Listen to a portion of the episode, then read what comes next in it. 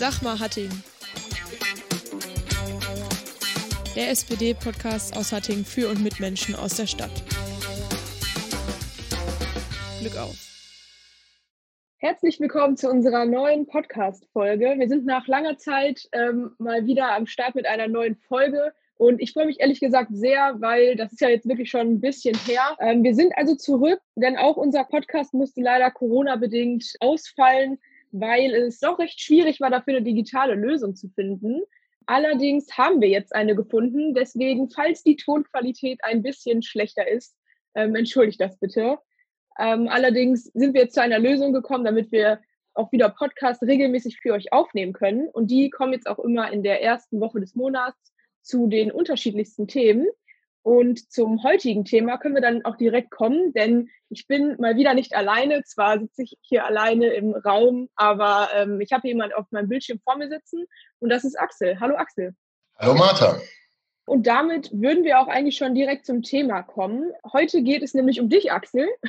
Und ähm, erstmal wollen wir dich ein bisschen vorstellen oder kannst du dich ein bisschen vorstellen, das haben wir auch ein bisschen abgeändert. Und zwar äh, läuft es jetzt so, dass Axel jetzt gleich 30 Sekunden hat, äh, sich einmal kurz und prägnant vorzustellen. Und danach ähm, machen wir etwas, das angelehnt an ein Format eines recht bekannten Radiosenders ist, in der ähm, Axel sich in kurzer Zeit vielen Fragen stellen wird. Aber zunächst würde ich dir jetzt äh, ein klein bisschen Zeit geben, dich vorzustellen, Axel. Okay, erstmal vielen Dank. Vielen Dank für die Einladung. Mein Name ist Axel Schwrier, ich bin 40 Jahre alt, bin seit 3. Februar von der SPD Ennepe-Ruhr beziehungsweise von den Städten Hattingen, Herdecke, Struckhövel, Wetter und Witten nominiert als Kandidat für den Deutschen Bundestag hier in dem Wahlkreis der fünf Städte. Ja, ich komme aus Witten, habe Geschichte studiert und arbeite derzeit als Mitarbeiter oder Angestellter der Agentur für Arbeit. Sehr gut. Dann äh, würde ich jetzt auch schon zum zweiten Teil der Vorstellung übergehen. Und äh, dann würde ich mit den Fragen beginnen. Ich hoffe, du bist bereit. Ähm, sehr gut. Dann äh, auch schon die erste Frage. OP oder FFP2-Maske? OP. Eher grün oder eher CDU? Eher grün. Hörst du eher Podcast oder Radio? Podcast. Möchtest du lieber in einer Wohnung oder in einem Haus leben? 50-50 ähm, Chance. Ich sage jetzt mal mit 51 zu 49 Haus. Und dann lieber zur Miete wohnen oder ein Eigenheim? Wenn ich es finanzieren kann, gerne ein Eigenheim. Äh, Brand oder Schmidt? Brand. Eher links oder eher rechts? Links. Fährst du eher ÖPNV oder eher mit dem Fahrrad? Fahrrad. Triffst du Entscheidungen eher mit dem Bauch oder mit dem Kopf? Auch. Ähm, Wasser mit oder ohne Sprudel? Ohne. Bist du eher Hunde- oder eher Katzenfan? Hund. Jetzt kannst du mir mal ein Wort äh, sagen, an das du denkst, wenn jemand zu dir Kapitalismus sagt. Marx. Die erste Sache, die du nach Corona unbedingt machen willst. Mich mit Freunden treffen. Würdest du demnächst eher mit dem Zug oder mit dem Flugzeug nach Berlin fahren oder fliegen? Zug. Was sagst du, Paragraph 219a abschaffen oder beibehalten? Abschaffen. Äh, vielleicht einmal zur Erklärung, der Paragraph 219a besagt, dass äh, es verboten ist, für Abtreibung zu werben. Nächste Frage, Arbeitsmarktpolitik oder Klimapolitik? Arbeitsmarktpolitik. Freitags demonstrieren oder in die Schule gehen? Bei mir wieder noch, aber ich würde demonstrieren gehen.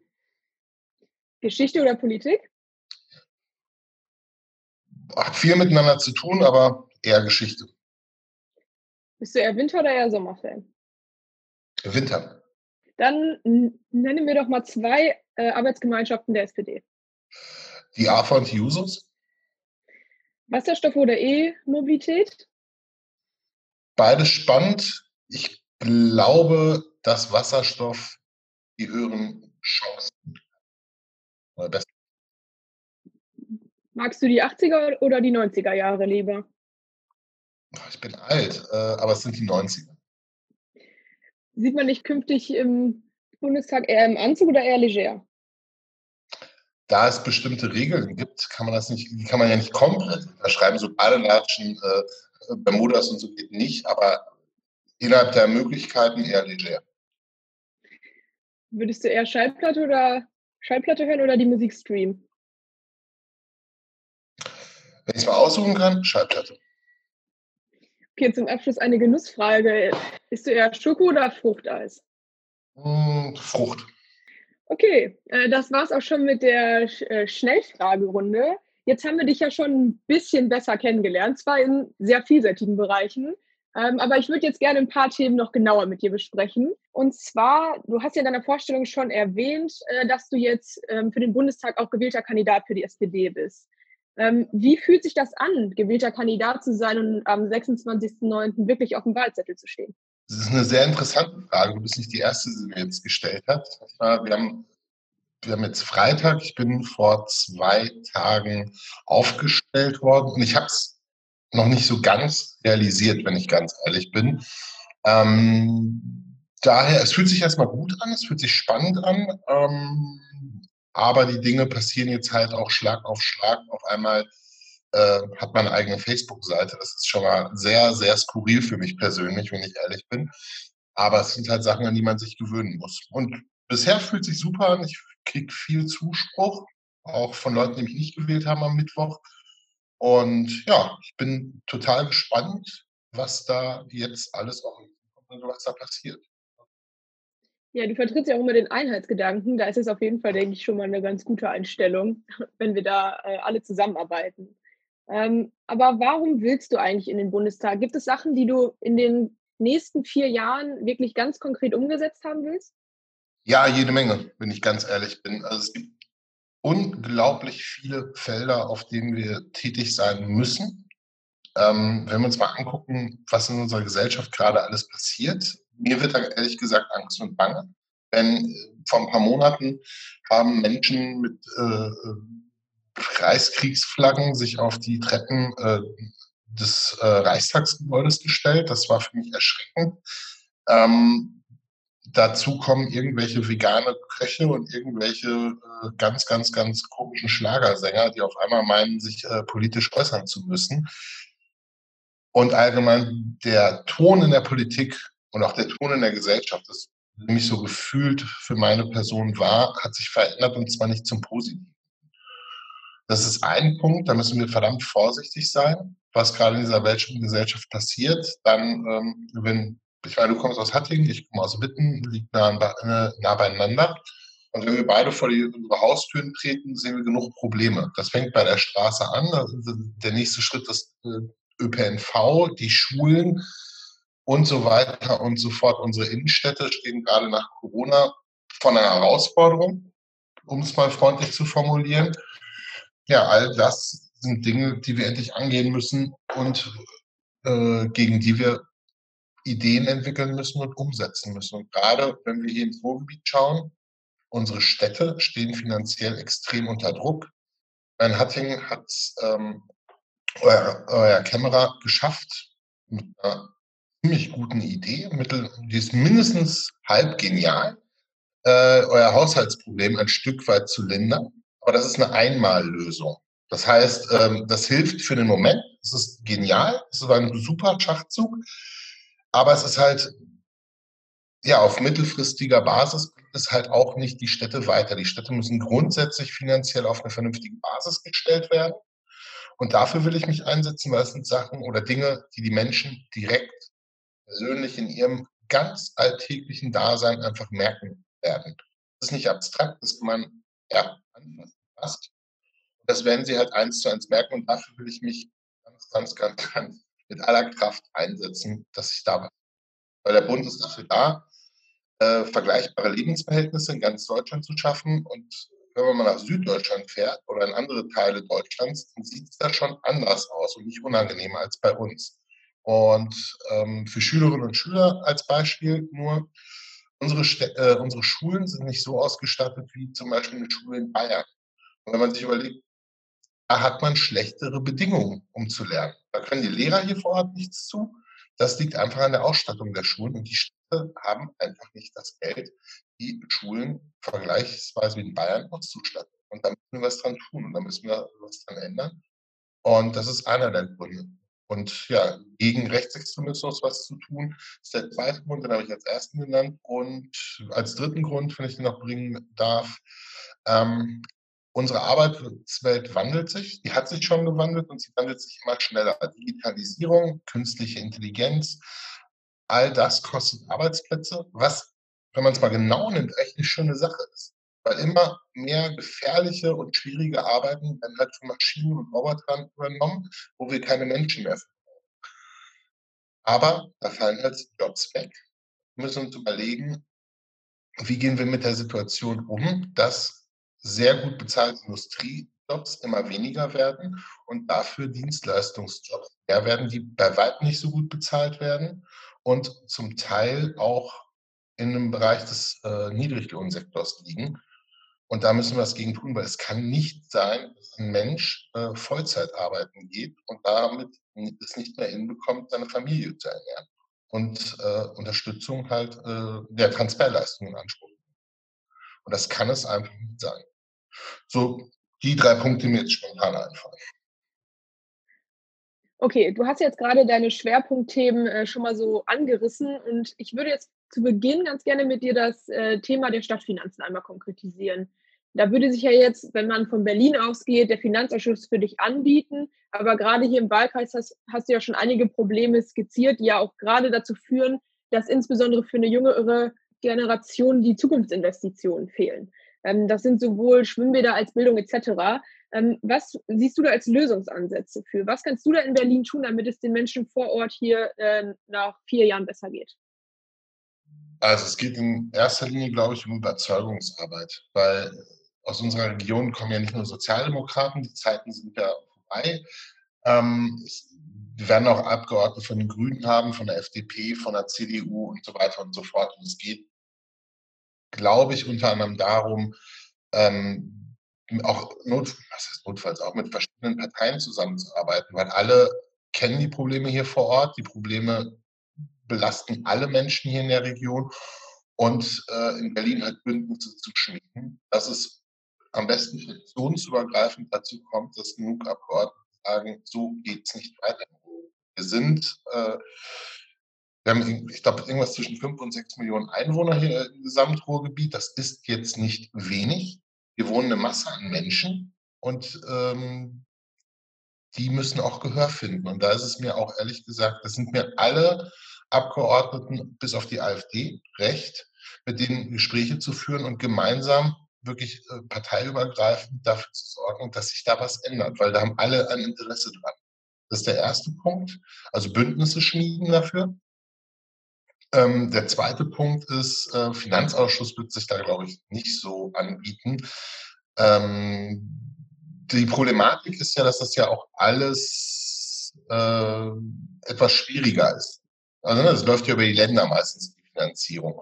Und wenn man sich anguckt, wie die Kommunalfinanzierung funktioniert, gibt es ja zwei Bereiche, die ganz, ganz problematisch sind. Das ist einmal die Altschulden. Das ist ein Problem, dafür brauchen wir eine Lösung, weil sobald die Zinsen steigen, die Schulden, wird jeder Haushalt im Ruhrgebiet in sich zusammen. Und der zweite Punkt sind halt die Sozialhaushalte, die explodieren. Und das heißt, den Städten, denen es finanziell, ähm, den Städten muss nicht finanziell schlecht gehen, aber wo verhältnismäßig viele ärmere Menschen wohnen, denen geht es in den Städten, die haben auch mehr Probleme. Weil geht es äh, um die Kosten der Unterkunft, ähm, die von Städten, äh, die von Kommunen getragen werden. Und ähm, das ist eigentlich eine Katze, die sich in den Schwanz beißt. Und wir müssen gucken, dass wir die ähm, Finanzen die Stadtfinanzen radikal auf andere Beine stellen. Es wird jetzt zu weit führen, wie genau das funktioniert und warum Städte äh, quasi gezwungen sind, so viel Industrie wie möglich anzusiedeln. Okay, was ich jetzt für mich da als Frage anschließen würde, es gibt ja auch aktuell immer noch Fraktionen, äh, die gegen eine Altschuld, äh, gegen eine Entlastung der Altschulden sind. Wie kannst du dir das erklären? Weil ja die Probleme eigentlich sehr konkret sind und man diese ja auch eigentlich nicht leugnen kann, gerade hier im Ruhrgebiet durch den Strukturwandel bedingt. Naja, Deutschland besteht ja nicht nur aus dem Ruhrgebiet und es gibt ja auch Regionen in Deutschland, denen es auch den Städten deutlich besser geht.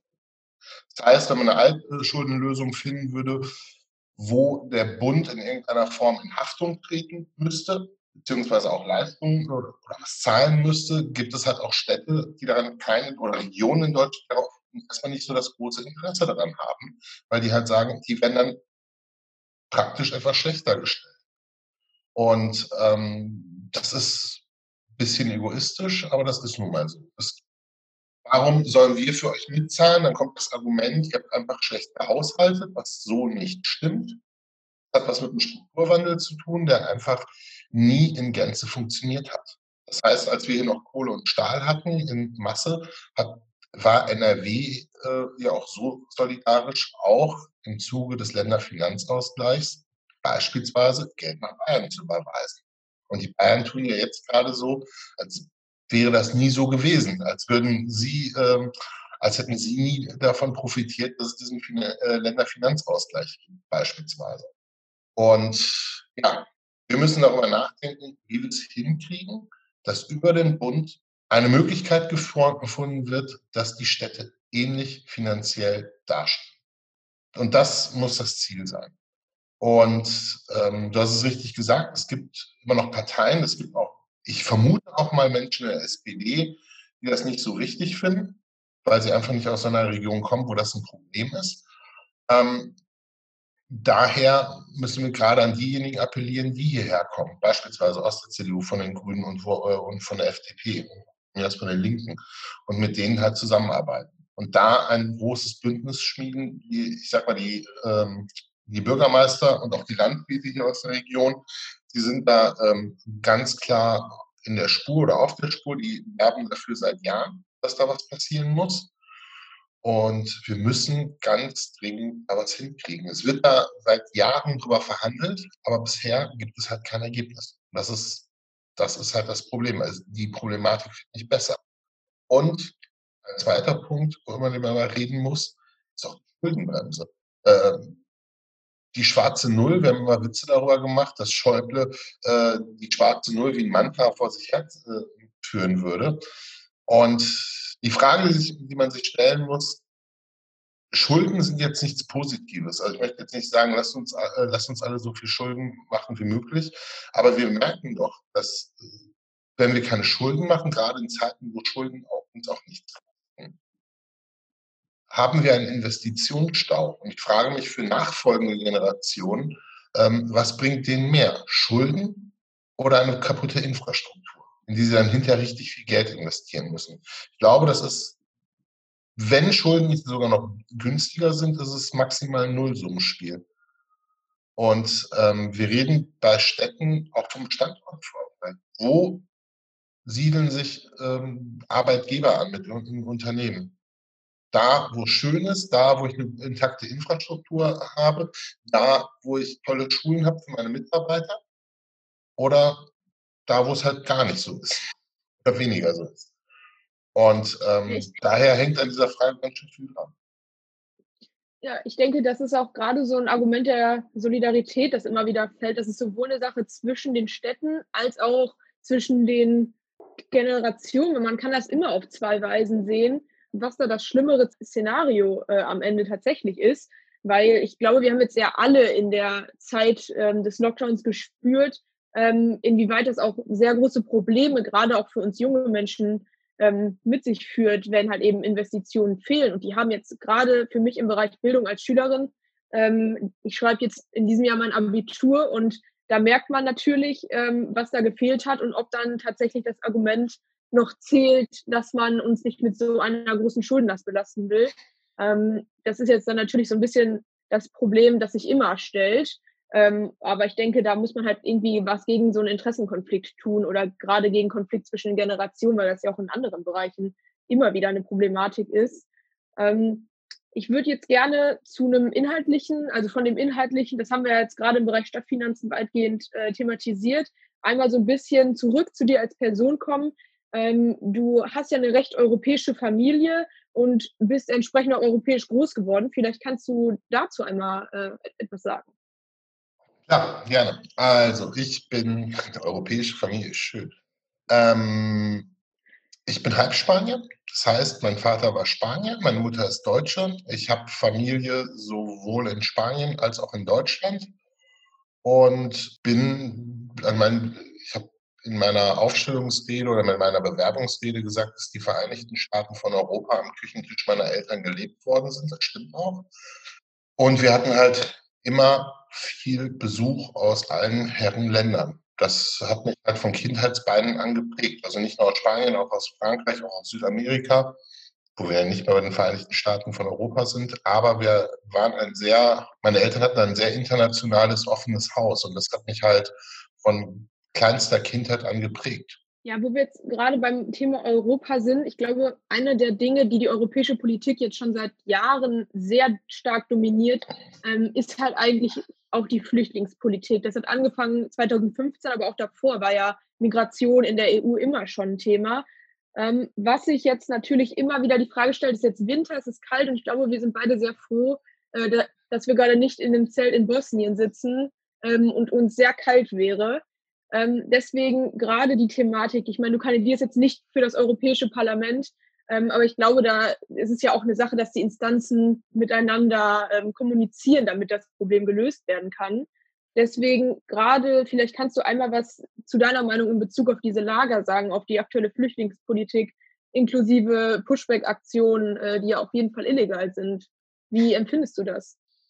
Eigentlich als eine riesengroße Schande, wenn man mal ehrlich ist. Ähm, die Sozialdemokraten waren die erste, war die erste Partei, die 1925 äh, in ihr ja, in die Grundsatzprogramm, das Heidelberger Programm, die Vereinigten Staaten von Europa auf. 1925, wenige Jahre nach dem Ersten Weltkrieg, so als Hoffnung auf Frieden und Antwort auf das, was sie erlebt haben. Hat, sie haben ja recht behalten sag mal, in Europa, innerhalb Europas hat es jahrhundertelang Kriege gegeben, jeder gegen jeden. Da ist mal der eine Nachbar über den anderen hergefallen. Allein diese berühmte Erbfeindschaft zwischen Deutschland und Frankreich, das kann man sich heutzutage gar nicht mehr vorstellen, was so war. Und deswegen ist Europa und die Europäische Union neben einem Wirtschaftsraum auch ein großes Friedensprojekt. Darf man nicht vergessen. Und ich finde es dann halt peinlich und schäbig, wenn dieses Friedensprojekt genau bis zur Außengrenze geht und keinen Meter darüber hinaus. Und dass wir mittlerweile äh, Menschen auf dem Mittelmeer sterben müssen, dass wir Menschen in irgendwelchen Lagern erfrieren lassen, dass äh, Moria gebrannt hat. Und ich habe Berichte gelesen, dass dort Babys und Kleinkinder von Ratten auch angeknabbert wurden und ähnliche Geschichten. Das ist ein Unding. Das ist einfach schäbig und eine Schande. Und die Pushbacks, da müssen wir gar nicht drüber reden. Wie kann es sein, dass dort gegen internationales und auch europäisches Recht verboten wird, dass Menschen mit Gewalt zurückgetrieben werden? Also eine, ähm, ist ja nicht nur auf der sogenannten Balkanroute so, das ist ja auch zwischen Griechenland und der Türkei so. Es ist einfach ein Unding, dass griechische Schiffe äh, Schiffe mit Flüchtlingen immer wieder zurückdrängen ins türkische Hoheitsgebiet ja, ich bin da auf jeden Fall voll bei dir. Vor allem muss man sich ja auch mal darüber im Klaren sein, dass den Menschen, die auf diesen Booten sitzen, die haben einerseits schon sehr, sehr viel erlebt. Ich glaube, über die Bedingungen, die in Libyen herrschen, bevor die auf diese Boote überhaupt ähm, steigen können, äh, sind schon einfach unmenschlich. Und dann äh, ihnen ihr Recht zu nehmen, überhaupt einen Asylantrag stellen zu können, äh, was ja durch die Pushdecks einfach nicht mehr gegeben ist, ähm, das ist menschenwürdig und es ist halt auch schlichtweg einfach illegal. Deswegen ist natürlich die Frage, was da die Europäische Union natürlich ähm, in Kombination auch mit den anderen Ländern ähm, dann tun kann. Ähm, nachdem wir jetzt so ein bisschen über deine, oder zumindest gerade bei den Stadtfinanzen über einen deiner Schwerpunkte gesprochen haben, ähm, würde ich jetzt gerne nochmal zu Themen übergehen, die halt gerade sehr aktuell sind. Ähm, wir haben jetzt auch noch ein bisschen Zeit, und zwar ein Thema, das halt aktuell einfach jeden betrifft, und viele Menschen bewegt, ist halt einfach die Corona-Situation. Ähm, wir haben zwar langsam einen Rückgang der Inzidenz, aber gerade die Mutationen sind ja immer noch ein großes Problem. Ähm, was glaubst du, wie geht es da weiter? Wenn ich das genau wüsste, ähm, wäre ich schon schlauer. Ich kann es auch nicht absehen. Die Inzidenz sinkt, die äh, täglichen Ansteckungszahlen sinken und ich gehe davon aus, dass der Druck auf die Politik steigen wird, ähm, die Vorsichtsmaßnahmen Stück für Stück zurückzuführen. Ich habe heute, ich habe kurz bevor ich nach Hause gekommen bin, gelesen, dass die, äh, dass die englische Variante jetzt im Ennepe-Ruhr-Kreis das erste Mal nachgewiesen wurde heute. Ähm, die soll laut Expertenmeinung, Expertenaussage deutlich, deutlich ansteckender sein als die herkömmliche Variante, die wir bisher hatten. Ich bin kein Virologe, deswegen würde ich mich einfach mal komplett auf das äh, verlassen, was Menschen, die sich ihr Leben lang damit wissenschaftlich beschäftigen und auf einem höchsten Niveau dazu sagen, weil die einfach viel, viel schlauer sind als ich.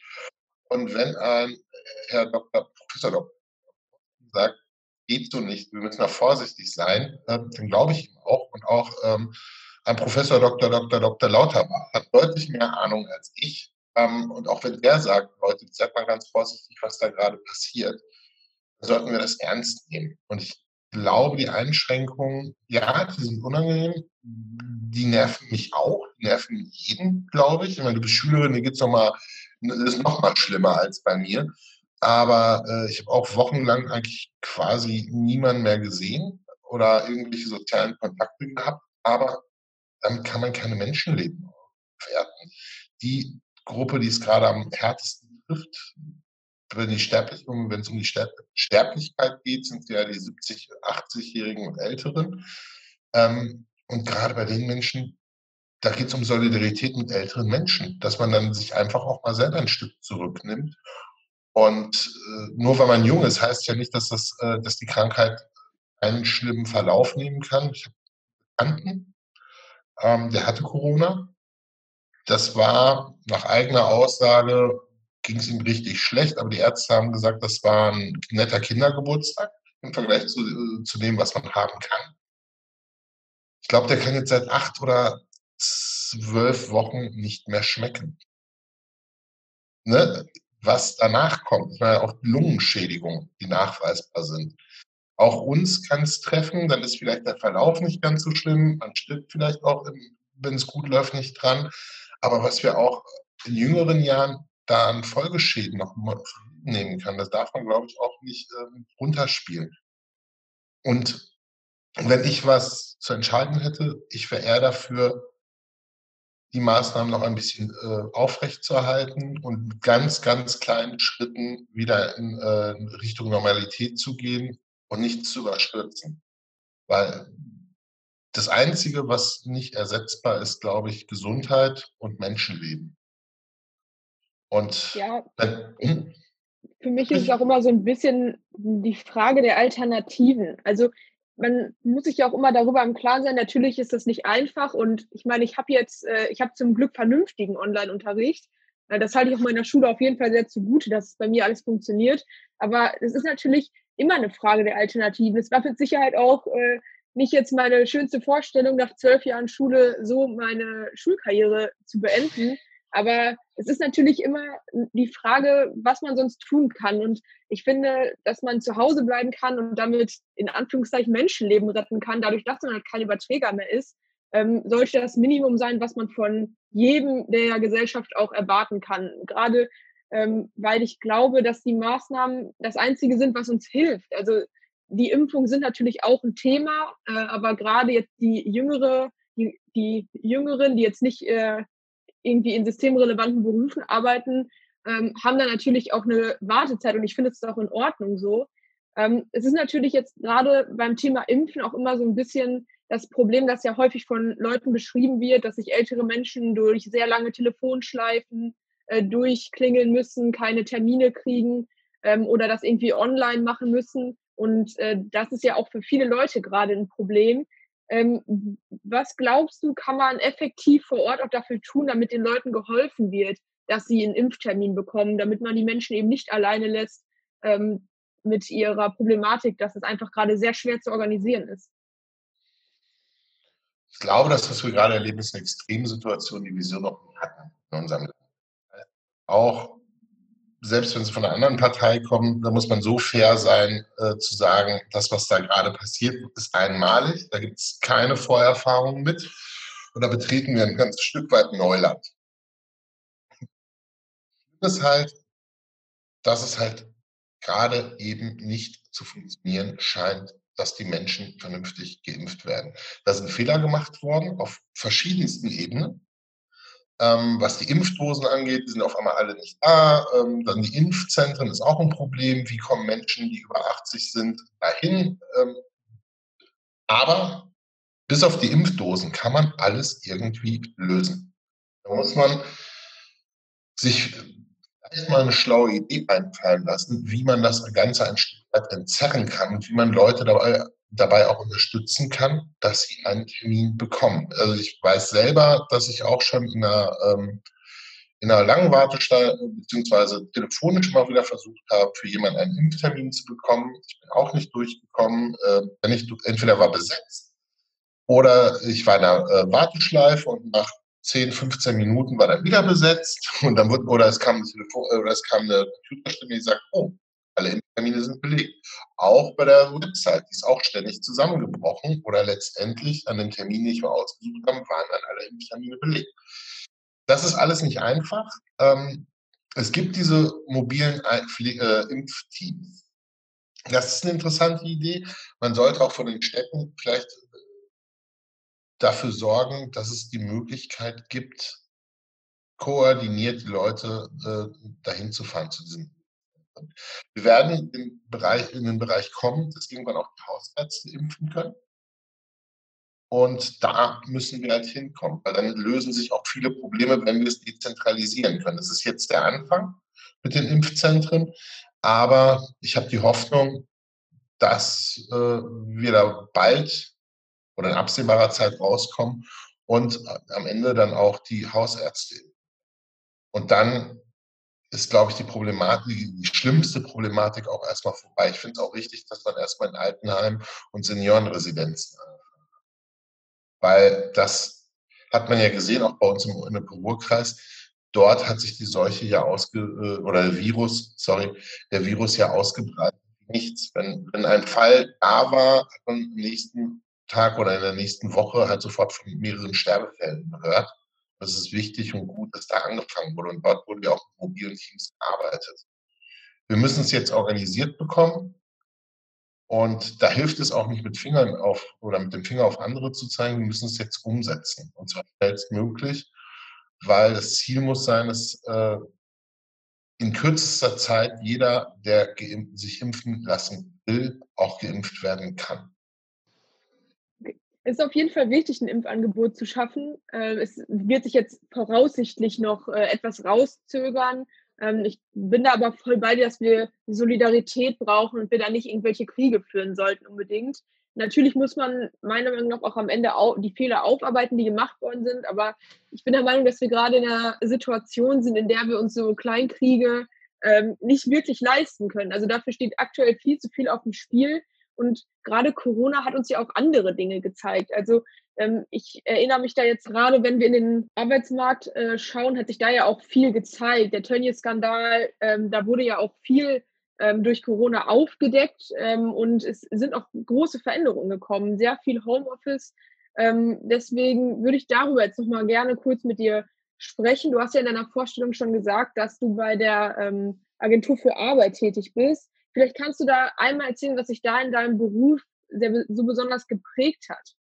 Ja, ähm, sagen wir es mal so. Ich glaube, Corona zeigt uns gerade die ganz großen Schwächen unseres Wirtschafts- und Gesellschaftssystems auf in vielen Bereichen. Nicht nur im Arbeits auf dem Arbeitsmarkt, aber auch. Ähm, wenn wir uns mal angucken, wer ist bisher der oder die Leidtragenden. Das sind die Menschen, die halt äh, in Jobs ohne soziale Absicherung stecken. Das sind äh, Solo-Selbstständige, ähm, Werkverträgler, äh, Minijobberinnen. Ähm, die trifft es bisher am härtesten, weil die beispielsweise kein Anrecht haben auf Kurzarbeitergeld. Damit äh, haben die schon ein ganz schön großes Problem, weil sie keine Einkünfte mehr haben. Und der Arbeitsmarkt ist bisher verhältnismäßig stabil. Es hilft jetzt nicht gerade äh, äh, den Menschen, die als Künstler denen hilft das überhaupt nicht. Und Kunst ist ein Riesenbegriff. Das geht vom Leuchter über den äh, Menschen, der den Sound macht auf Konzerten oder auch im, äh, im Theater, bis zum Schauspieler oder Musiker. Also, da hängt, hängen ganz schön viele Menschen dran und das hilft denen alles gerade nichts. Das ist, das sind die, die sind äh, eine Gruppe, für die viel zu wenig gemacht worden ist. Ähm, da wird uns eine ganze Menge an kulturschaffenden und kreativen Menschen. Und das wird, glaube ich, auch äh, zu einer gesellschaftlichen Veränderung führen, die ein bisschen Sorge bereitet. Was mich beruflich geprägt hat in der Hinsicht, ja, der Arbeitsmarkt ist noch relativ stabil. Das ist das Gute, was wir haben. Das heißt, unsere solidarisch organisierten Sicherungssysteme, gerade so etwas wie Kurzarbeit, das hat uns bisher davor geschützt, dass ganz, ganz viele Leute ähm, vor dem Nichts stehen. Das, das ist ein Riesenvorteil. Wir werden mal sehen, wie sich das entwickelt. Ich glaube, wir werden die Kollateralschäden von Corona, die Corona wirklich hinterlässt, wenn wir es einmal im Griff haben. Und das betrifft unsere Innenstädte, das betrifft auch ganz, ganz viele Unternehmen. Ähm, werden wir erst im Laufe dieses Jahres, wenn nicht erst sogar im Laufe nächstes, nächsten Jahres, wirklich, wirklich spüren, was, äh, was da gerade los ist und was mit vielen Menschen gerade passiert und auch mit vielen Unternehmen gerade passiert. Und ähm, es trifft, meine Erfahrung, es trifft gerade eben, und es hat im ersten Lockdown, im zweiten Lockdown ist es teilweise auch so, es gerade eben besonders stark Alleinerziehende. Das ist so mein Gefühl, ganz subjektiv. Kann ich jetzt auch nicht beweisen, aber das sind halt äh, in der Regel Frauen. Es gibt auch ein paar Männer. Machen wir aber ich tippe jetzt mal gefühlt 90-10 die Verteilung, also Frauen zu Männern. Und die stehen halt vor einer doppelten Problematik. Die müssen, wollen arbeiten gehen und parallel muss, müssen sie halt die Kinderbetreuung irgendwie gewährleistet kriegen. Und in Zeiten, wo die, wo die Kita-Betreuung sehr eingeschränkt ist. Im ersten Lockdown waren wir zu. Jetzt äh, gibt es die Notbetreuung. Da gibt es verschiedenste Zahlen zu, aber das sind die, das sind die Gruppe, äh, ja, gesellschaftlichen Gruppen, die es gerade. Und das sind so meine Erfahrungen, die ich gerade wahrnehme. Und was wir daraus lernen können, wir müssen dafür sorgen, dass ausbeuterische Arbeitsverträge einfach mal ähm, mindestens auf den Prüfstand kommt. Wenn es nach mir ganz persönlich geht, äh, geht werden die abgeschafft. Ähm, weil das sind die ersten Menschen, die richtig Probleme haben. Dann müssen wir uns ähm, auch mal darum kümmern, wie wir ähm, die Kindesbetreuung in solchen Fällen richtig organisieren. Und wir müssen uns auch so, noch nicht Sorgen machen, aber wenn man sich mal die Zahlen anguckt, wie viele äh, Auszubildendenverträge denn abgeschlossen worden sind, das ist auch gerade ein ganz Problem, sind aktuell auf. Und dass uns nicht eine ganze Generation junger Menschen mit großen Problemen ins Arbeitsleben oder ins Unileben. Ich meine, du machst gerade Abitur, meine jüngste Nichte macht auch gerade ein Wittenabitur. Die hat sich irgendwie die letzten drei Jahre gefreut auf dieses letzte Schuljahr. Und so, ah, Abi-Party, hast du nicht gesehen, jetzt ganz viel lernen danach Abschlussfahrt, pipapo, das fällt alles weg. Und äh, die Uni-Zeit hat sich dann auch etwas gewandelt und die Leute stehen vor einer ganz, ganz unsicheren Zukunft. Und wir müssen darauf aufpassen, dass uns nicht ein ganzer Jahrgang oder vielleicht sogar zwei ähm, wirklich mit tiefgreifenden Schwierigkeiten ins Berufs- oder Unileben starten kann. Und ich meine, ins Berufsleben sowieso, weil es trifft ja auch UniversitätsabsolventInnen. Die stehen ja jetzt auch vor großen Problemen. Du machst jetzt deinen Bachelor, deinen Master, willst eigentlich irgendwie durchstarten beruflich und äh, gerade eben sind Firmen sehr zurückhaltend, was Neueinstellungen angeht. Und das kann ich aus der Sicht der Firmen auch sehr gut verstehen, weil die nicht wissen, wie es weitergeht.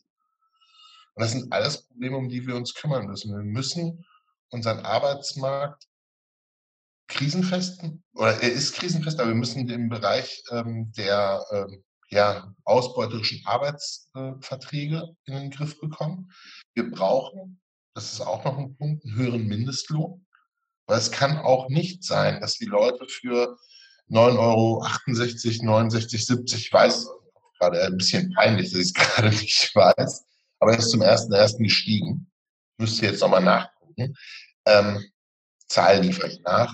Äh, arbeiten gehen und damit 200, 300 Euro, vielleicht sogar weniger, wenn sie noch Kinder haben, über dem SGB II-Bezug liegen. Endlich, wenn sie dann alt sind und Rente äh, bekommen, sondern wenn sie leben lang ähm, halt nur zum Mindestlohn gearbeitet sind, auch ganz große Probleme haben werden, ihr Dasein zu finanzieren. Und halt das Problem, was ich gerade sehe. Und das äh, ist ein Niedriglohnsektor. Wir haben den größten Niedriglohnsektor in Europa und sind das reichste Land und äh, die stärkste Industrienation widerspricht sich ein ganzes Stück weit. Ja, gerade dieser Kontrast, das finde ich auch immer sehr merkwürdig. Ich finde, aber was Corona uns sehr gut vermittelt hat, ist, dass ähm, wie wichtig das ist, wofür wir als SPD auch schon lange einstehen, wie wichtig, wie wichtig ein starker Sozialstaat ist und wie wichtig es ist, halt eben nicht darauf zu setzen, dass sich der Markt irgendwie wieder von selber regeln wird. Das betrifft jetzt sowohl die wirtschaftspolitischen als auch die arbeitsmarktpolitischen Aspekte. Ähm, gerade für, für, für mich persönlich ist es natürlich auch nicht schön mit dem Abi, weil es, weil sich natürlich gerade auch bei vielen Schülerinnen und Schülern die Frage stellt, äh, ob es irgendwie zu äh, Nachteilen dadurch kommt, dass man eben in dem Corona-Jahrgang sein Abi geschrieben hat. Ähm, auch in Bezug auf Azubis ähm, ist das natürlich ein Problem, ähm, wenn die gerade eine Ausbildung machen und nicht wissen, wie, wie sicher äh, ihre Übernahme ist oder wie sicher es überhaupt ist, dass sie irgendjemand einstellt, obwohl man eigentlich gerade vielleicht einen Ausbildungsberuf macht, äh, in dem eigentlich ein Fachkräftemangel herrscht. Ähm, du hast jetzt gerade schon mehrere Dinge angesprochen, die du verändern oder verbessern würdest, den Mindestlohn erhöhen etc. Ähm, was ja gerade auch recht aktuell ist, dass zum Beispiel die IG Metall eine Arbeitszeitverkürzung von 30 Stunden pro Woche fordert. Oder man generell oder wir als Bundesjusos ja auch eine Jobgarantie. Ähm, wie stehst du dazu? Wie glaubst du, müsste sich jetzt abgesehen von den Sachen, die du gerade schon ähm, genannt hast, ähm, der Arbeitsmarkt zukünftig entwickeln oder wie soll er vor allem auch in Zukunft äh, aussehen? Okay, kleiner Nachtrag, der Mindestlohn beträgt gerade 9,50 Euro. Kann mal zur Ehrenrettung sagen, er steigt nächstes Jahr auf 9,67 Euro, 68. Ähm, ja, was die IG Metall vorschlägt, ist erstmal eine sehr, sehr spannende Idee.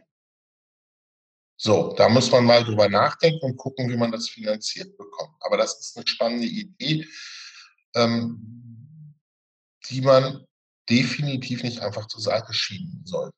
Weil äh, das sind ja alles nicht gegebene Zeiten, über die wir hier gerade reden. Ähm, das sind ja alles, gerade wenn es um, ähm, um die Arbeitszeit geht. Wir Sozialdemokratinnen und Sozialdemokraten, auch wenn es lange her ist, an der Seite von Gewerkschaften ja mal er erkämpft. Da gehören, da müssen wir auch wieder ein Stück weit zurück an die Seite der Gewerkschaften und uns die Konzepte, die uns die Kolleginnen und Kollegen auch vorlegen, mal mit denen genauer durchsprechen und gucken, auf, wie man da zusammenarbeiten kann. Und wenn die IG Metall sowas fordert, ist das auch durch, durchdacht. Ich habe mir das Konzept angeguckt. Ja, flüssig.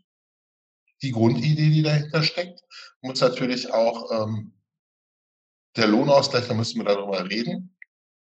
Aber warum nicht? Und ich glaube auch, wir stehen vor einem gewissen Wechsel, also äh, gesellschaftlich so 80er, 90er waren noch so, ich bin, ich habe mich sehr über meinen Job definiert. Mein Gefühl. Und ich glaube, es wechselt gerade. Die Nachfolgen, also bei mir in meiner Generation, ich bin jetzt 40, hat es langsam angefangen, dass die Leute anfangen, sich anders zu definieren. Nicht mehr, ich bin Schreiner, ich bin Tischler, ich bin, was weiß ich. Ähm, und ich glaube, da, da stehen wir vor einem gesellschaftlichen Wandel. Der ist noch nicht so wahrgenommen worden, aber auch da müssen wir mal drüber reden. Und die ganze Digitalisierung, wir reden auch mittlerweile über Crowdworking und was weiß ich alles, was es da gibt. Da müssen wir politische Antworten drauf finden. Eine Arbeitszeitverkürzung könnte es sein. Und mit ja mal die Digitalisierung und Homeoffice, dann hat auch viele Schattenseiten wir müssen auch aufpassen, dass es nicht zu einer Entgrenzung von Arbeit kommt. es muss auch zu einem äh, Recht von Nichterreichbarkeit kommen. Gerade wenn ich über Homeoffice rede, dann kann es nicht sein, dass dann letztendlich, damit die Kollegin und der Chef nicht denken, ich liege auf der Couch, dann gucke die ganze Zeit Netflix und mache hier wirklich meine Arbeit, mehr leiste, als wenn ich im Büro sitze und da meinen ganz normalen Job mache. Da muss es auch ein Recht auf Nichterreichbarkeit und Übernahmegarantie oder Ausbildungsgarantie für Users hattest du noch. Wichtiges Thema. Ja. Total wichtiges Thema. Es muss ausgebildet werden. Und gerade die kleineren mittelständischen äh, Unternehmen sollten dort eine ganz klare Förderung kriegen. Wir reden die ganze Zeit, es gibt einen Fachkraft- und einen Kräftemangel. Auf der anderen Seite haben wir teilweise Probleme bei den Ausbildungsplätzen. Und wir müssen Ausbildung auch wieder attraktiver machen. Das heißt, nicht jeder, der von der Schule geht, muss, wenn er nicht unbedingt will, also jeder soll studieren, der Bock hat, soll studieren gehen, gar kein Problem. Aber wir müssen auch mal Ausbildung wieder attraktiver machen und angleichen an die Uni-Abschlüsse. Das heißt, dass jemand auch die Chance hat, wenn er eine klassische Ausbildung macht, dass er A, gut verdienen kann und B, auch Aufstiegschancen hat. Das was ich, Gesundheitsberufe als Beispiel. Weil man kann, muss sich nicht wundern, wenn Berufe schlecht bezahlt sind, schlechte Arbeitszeiten haben und vielleicht noch gesellschaftlich anerkannt sind. Die Corona-Heldin, das trifft meistens Frauen.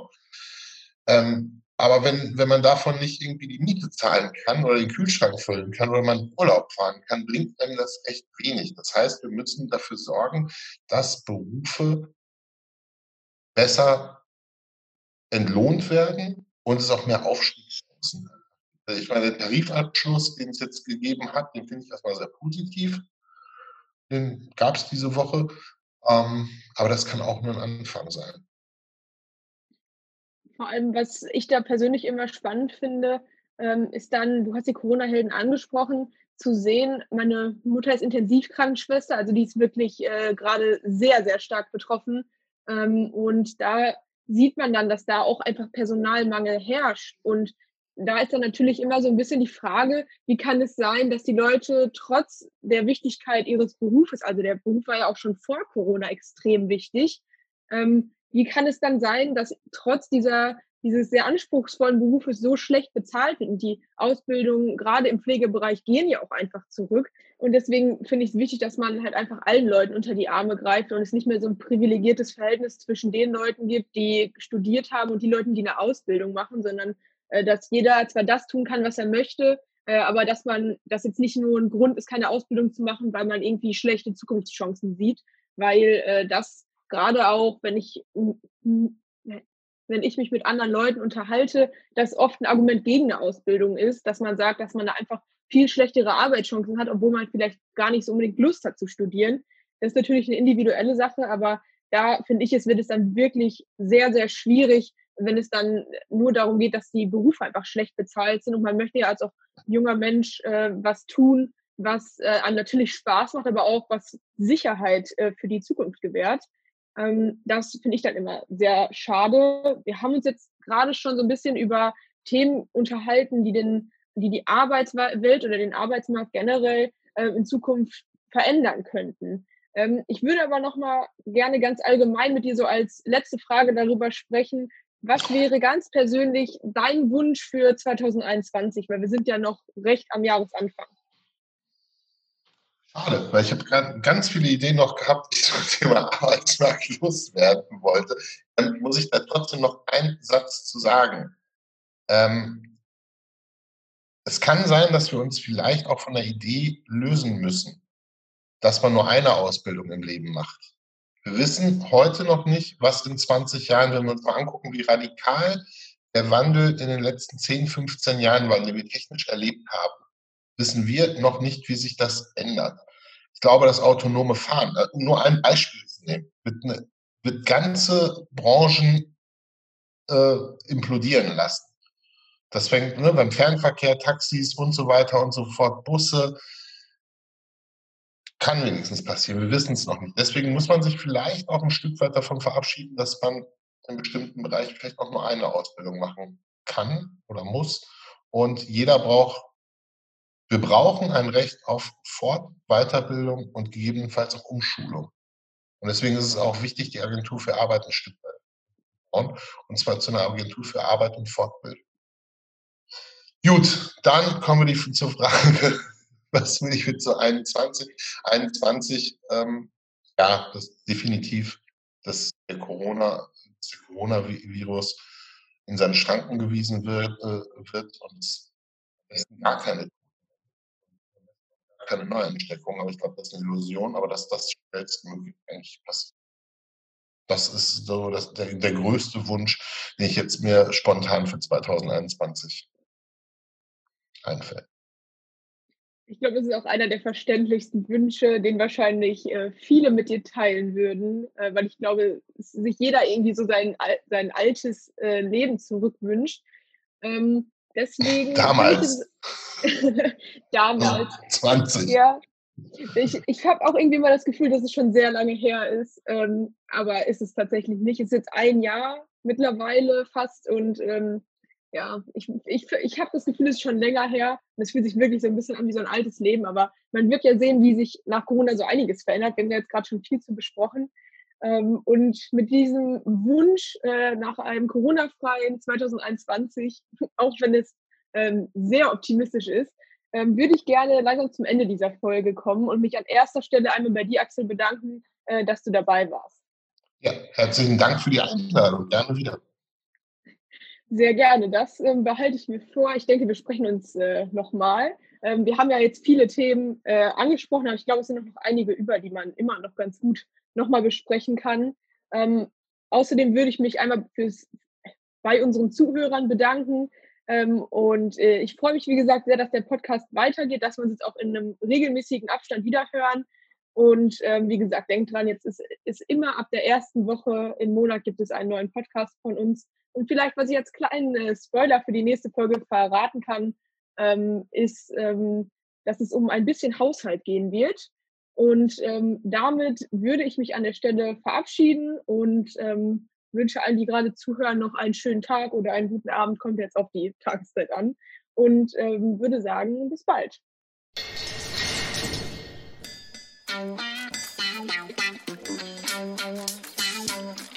Sag mal, Hatting. Der SPD-Podcast aus Hatting für und mit Menschen aus der Stadt. Glück auf.